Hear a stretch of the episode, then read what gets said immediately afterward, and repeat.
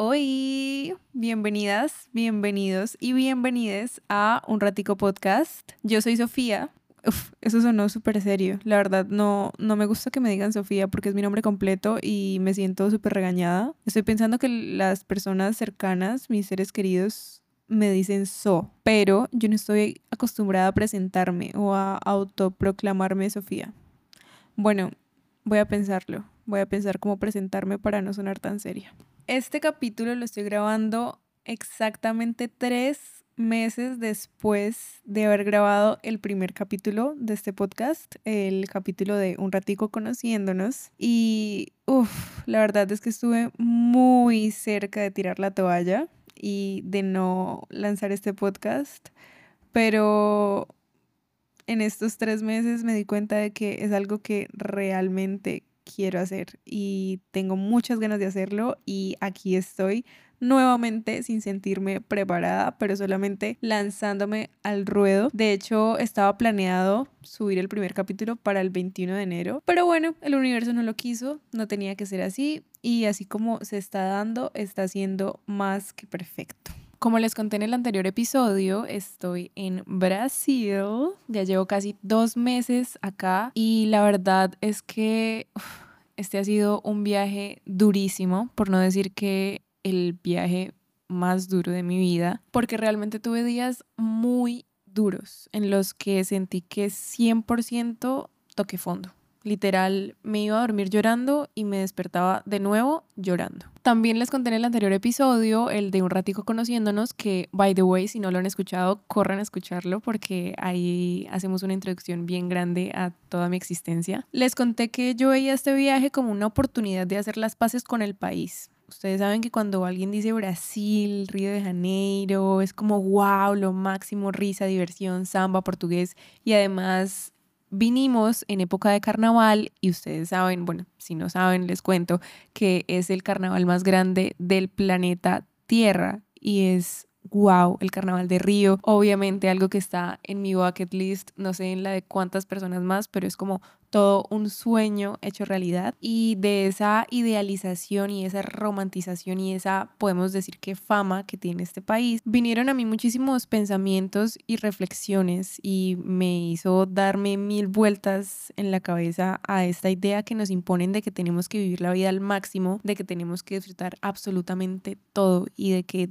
todo nos tiene que encantar y enamorar. Y quiero compartir algunos de esos pensamientos, reflexiones, enseñanzas con ustedes. Entonces, bueno, primero hagamos un contexto. Después de tres años y medio, yo volví a Brasil. La primera vez vine sola, vine a visitar a una amiga que spoiler, salió muy mal, casi me muero en una fiesta. Bueno, la rumba en Brasil es pesada. Pesada, pesada, y yo la verdad es que nunca he sido una persona muy fiestera, la verdad para nada. Y para contarles esa historia necesito todo un capítulo completo, entonces bueno, me avisan si la quieren escuchar y yo les cuento esa historia. Entonces, esta vez volví con Alejo, mi novio, para celebrar su cumpleaños porque él tiene la tradición de que cada año celebra su cumpleaños en un lugar diferente del mundo, en un lugar nuevo al que no haya ido antes. Y la tradición de Alejo se cruzó con que yo tengo una amiga, una de mis mejores amigas en Argentina, que la conocí en el intercambio, ella se llama Guaira, y siempre nos había gustado mucho Brasil, siempre habíamos tenido el sueño de hacer un voluntariado juntas y obviamente el lugar ideal para hacerlo era Brasil. Entonces dijimos, vamos a hacer un voluntariado por fin en Brasil.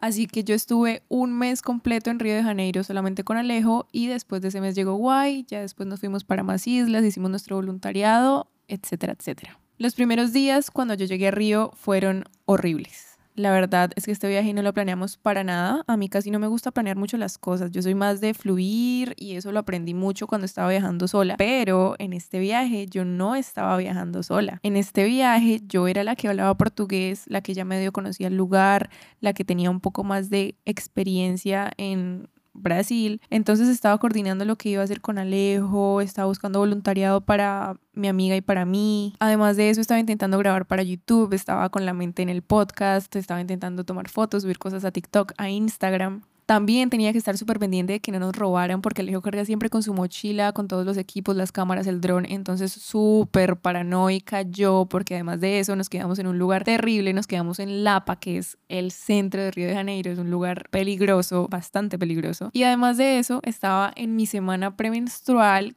que creo que es importante mencionar que yo decidí dejar las pastillas anticonceptivas completamente después de casi 4 o 5 años. Las dejé el año pasado. Entonces, bueno, esto, aunque no lo crean, las hormonas sí influyen muchísimo en absolutamente toda nuestra vida. Entonces estaba como haciendo un reajuste hormonal y un desorden hormonal que hacía que todo se sintiera un poco más, mucho más intenso. En estos días hubo un momento que fue clave y fue el momento en el que yo me di cuenta de que algo estaba muy mal y fue cuando yo quise invitar a Alejo a saltar, a volar en ala delta. El ala delta es este aparato que no tiene motor, pero tampoco es un paracaídas, es literalmente una velita que se mueve con el viento. Es como literal volar. En mi perfil de Instagram tengo un video sobre eso. Y oigan, yo veía Alejo tan feliz, tan nervioso, como con una mezcla de emociones, como huepucha, nos vamos a tirar de una piedra y vamos a volar, nos va a llevar el viento. Y yo, yo no sentía absolutamente nada.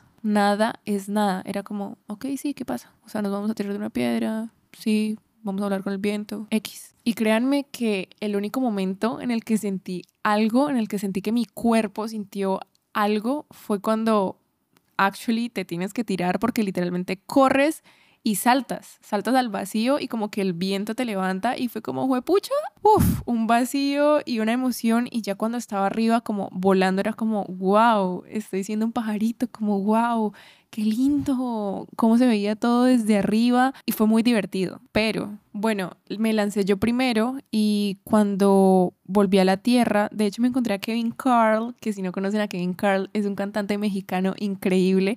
Algo que quiero hacer, bueno, esto es un paréntesis y me perdonarán si soy muy dispersa, pero esto es importante y realmente soy una persona un poco dispersa, pero pero entiéndanme, gracias. Entonces les decía que hay algo que realmente quiero hacer con este podcast y es compartir, compartir muchas cosas, compartir cantantes, compartir canciones que me han gustado, eh, otros podcasts, como que quiero dar muchas recomendaciones que realmente nacen de mi corazón y la primera de ellas es que escuchen la música de Kevin Carl. Volviendo a lo que estábamos contando, Después de encontrarme a Kevin Carl y de pedirle una foto, porque él también se había lanzado de a la Delta, estábamos comiendo unas ahí con Alejo y yo veía la playa y yo decía, Marica, estoy en Río. O sea, estoy en Río y me ponía a pensar como en la Sofía que estuvo en ese mismo lugar hace tres años y cómo esa Sofía veía todo como con ojos de turista completamente y era todo le parecía hermoso, todo le parecía sacado de una película, me sentía real en la película de Río y era una fantasía, pero esta vez una Sofía un poco más mayor, una Sofía digamos que un poco más crítica, menos turista, más consciente de absolutamente todo, lo veía muy diferente y era como aterriza mujer que estás en Río, o sea, ¿por qué no estás feliz? ¿Por qué no te sorprende nada? Porque era como que mi diálogo interno se basaba en decirme como, bueno, bueno, pero estás en Río, pero esto no era lo que querías, pero entonces no que te gustaba tanto Río. Y también me decía, cómo eres de desagradecida, o sea, cuántas personas no querrían estar en tu lugar, cuántas personas no habrían querido tener la oportunidad de tirarse en esa cosa que te hizo volar y tú estás ahí como si nada, sin sorprenderte, sin agradecer, sin llorar, sin estar agradeciéndole absolutamente todo. O sea, realmente yo me sentía la persona más desagradecida y empezaba a pensar también que estaba como que dando todo por sentado. Y realmente me di muchísimos golpes de pecho por eso, me sentía súper culpable y bueno, me parece un buen espacio para recordarnos que nosotros mismos siempre somos nuestros mayores jueces y en ese momento lo súper, súper confirmé. Entonces el sentirme así, o sea, yo realmente no les estoy mintiendo, yo dije, ya, tengo depresión y estoy en depresión porque no estoy disfrutando lo que se supone que yo debería disfrutar y por lo que debería estar completamente agradecida y debería estar, como les digo, en lágrimas a cada rato y sorprendiéndome a cada rato por absolutamente todo y no me estoy sintiendo así. O sea, ese es el deber ser y yo no lo estoy haciendo. Soy lo peor. Adicional a eso, súmenle que yo entraba a las redes sociales y en TikTok justo había un trend que era como vivir, no sobrevivir. Y empezaban a aparecer fotos como de viajes, de gente feliz saltando, contenta, viviendo su vida al máximo en la playa. Y yo decía, marica, uy, no sé si pueden decir groserías. Bueno, ya que espero que sí se pueda. Yo decía, estoy en un lugar así, estoy en un lugar soñado, debería estar haciendo este tipo de videos, debería estar viviendo. Y yo sentía que estaba sobreviviendo. Y había otro detalle que era el clima. El clima estaba terrible. O sea, Alejo es una persona como que le gusta estar siempre haciendo algo, es una persona a la que le gusta planear, él obviamente quiere sacar mucho contenido, él se dedica a grabar todos sus viajes, las experiencias, hoteles, bueno, etcétera y el clima simplemente no estaba ayudando. Oigan, las cosas como que no fluían, o sea, como que había una energía extraña, solamente nada estaba fluyendo. Yo lo hablé con mi psicóloga, tuve una cita con ella y le conté absolutamente todo lo que les estoy contando en este momento y ella me dijo unas palabras que las tengo escritas y que de hecho les voy a leer. Y la primera cosa que me dijo fue que yo estaba cumpliendo con un deber ser, con el deber ser de tienes que estar feliz, tienes que estar agradecida, tienes que estar contenta.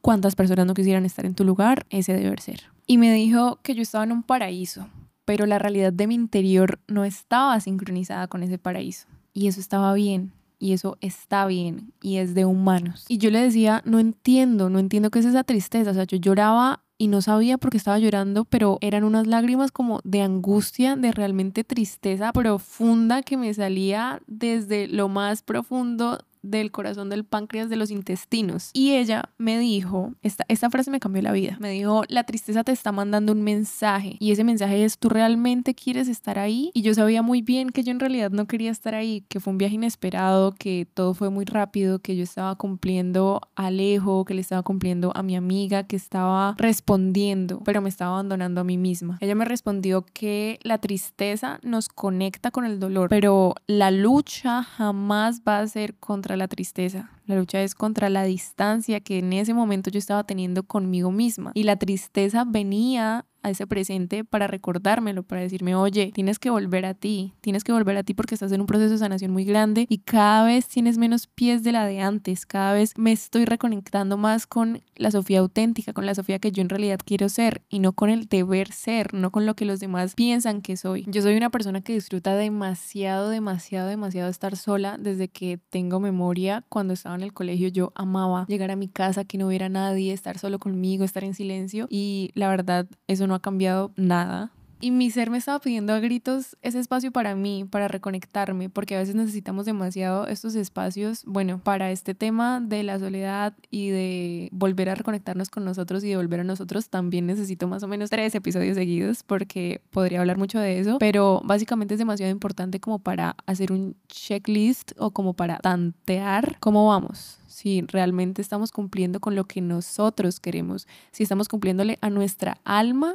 o si estamos cumpliéndole a lo que la sociedad espera de nosotros. La cosa es que después de esa cita con la psicóloga entendí, logré entender un poco más de dónde venían mis sentimientos, pero seguía cumpliéndole a ese deber ser y seguía estando en ese piloto automático de, bueno, estoy de viaje, tengo que aprovechar, tengo que hacer tal y tal cosa porque es que tengo que ir, porque es de los lugares más turísticos y no me lo puedo perder. Comencé mi primer voluntariado en Río de Janeiro y, oigan, yo no quería hablar con nadie, realmente no me interesaba como acercarme a una persona y hablarle. Mi batería social estaba en menos 100% y eso me hacía sentir peor porque yo decía, bueno, se supone que a mí me gusta viajar, que a mí me gusta conocer personas y, y en este momento no lo estoy haciendo. ¿Qué me pasa? O sea, ¿qué hay de malo en mí? No me estaba permitiendo sentirme y no me estaba permitiendo aceptar que en este momento yo no quería, aunque sin quererlo conocí a personas increíbles. De hecho, conocí a una mujer de Uruguay, una mujer demasiado inspiradora que quería que fuera nuestra primera invitada de un ratico podcast. Ella tiene 46 años y viaja por el mundo haciendo voluntariados. O sea, ya se imaginarán. Pero bueno, las cosas no se dieron todavía porque se van a dar y porque vamos a hacer un episodio con ella.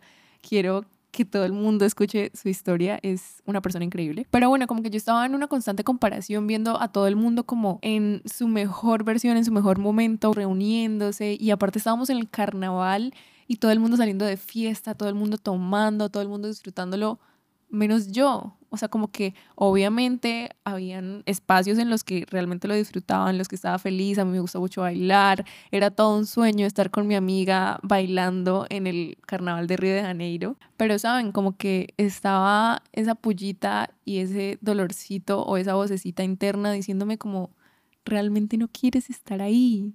Y yo lo sabía, yo sabía que no quería estar ahí. Y bueno, así con esa culpa y con ese peso duré bastante tiempo hasta que un día simplemente no pude más. No aguanté más y solo me fui a una playa, yo sola, y la playa estaba completamente desierta. Y lloré, grité, escribí, dormí y decidí dejar esa presión y ese peso de encima que me puse yo y que me impusieron personas y situaciones externas de querer siempre estar feliz, de querer siempre estar disfrutándolo, de que no soy menos agradecida por no vivir esta experiencia como se espera. Y bueno, yo obviamente estoy hablando de un viaje, pero esto termina casi que siendo una metáfora, porque aplica para absolutamente todas las cosas de la vida. Y así nos pasa con nuestro trabajo. Es, bueno, tienes que estar agradecida porque al menos tienes trabajo, tienes que estar agradecida porque al menos tienes pareja, tienes que estar agradecida porque al menos tienes una amiga que, bueno, no te escucha, pero te hace compañía. Y así poco a poco nos van acostumbrando a que tenemos que conformarnos y a silenciar esa vocecita interior